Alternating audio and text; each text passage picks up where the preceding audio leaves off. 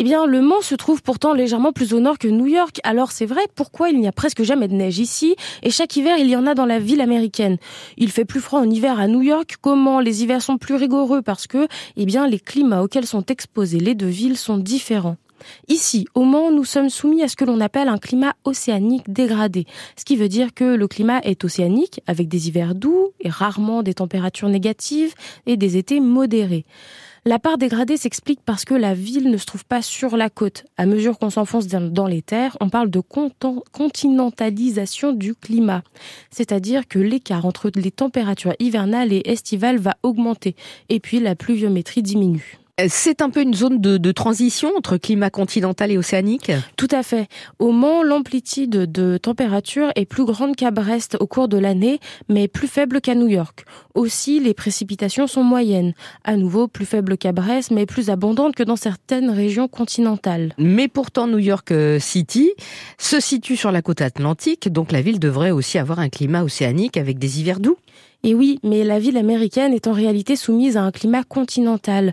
On l'explique parce qu'elle est adossée à un large continent qui se refroidit en hiver et dont l'influence l'emporte sur celle de l'océan. Bon, il y a une autre raison qui explique les différences de climat entre Le Mans et New York. Et c'est bien l'influence des courants marins et courants d'air auxquels les villes sont soumises. La partie nord de l'Atlantique est soumise à deux courants notables.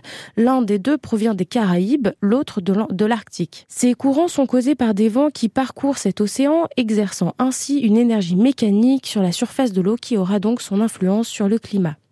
Alors provenant de l'Arctique, c'est le courant du Labrador qui dévie sous l'effet Coriolis vers l'ouest donc vers l'Amérique le long de la côte est. Le courant, pardon, cette fois provenant des Caraïbes, est un peu plus important.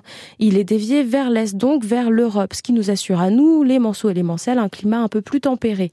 Donc des hivers doux, plus doux en tout cas que ceux que, que peuvent connaître les habitants de New York. Vous avez peut-être déjà entendu le nom de ce courant, c'est d'ailleurs le Gulf Stream.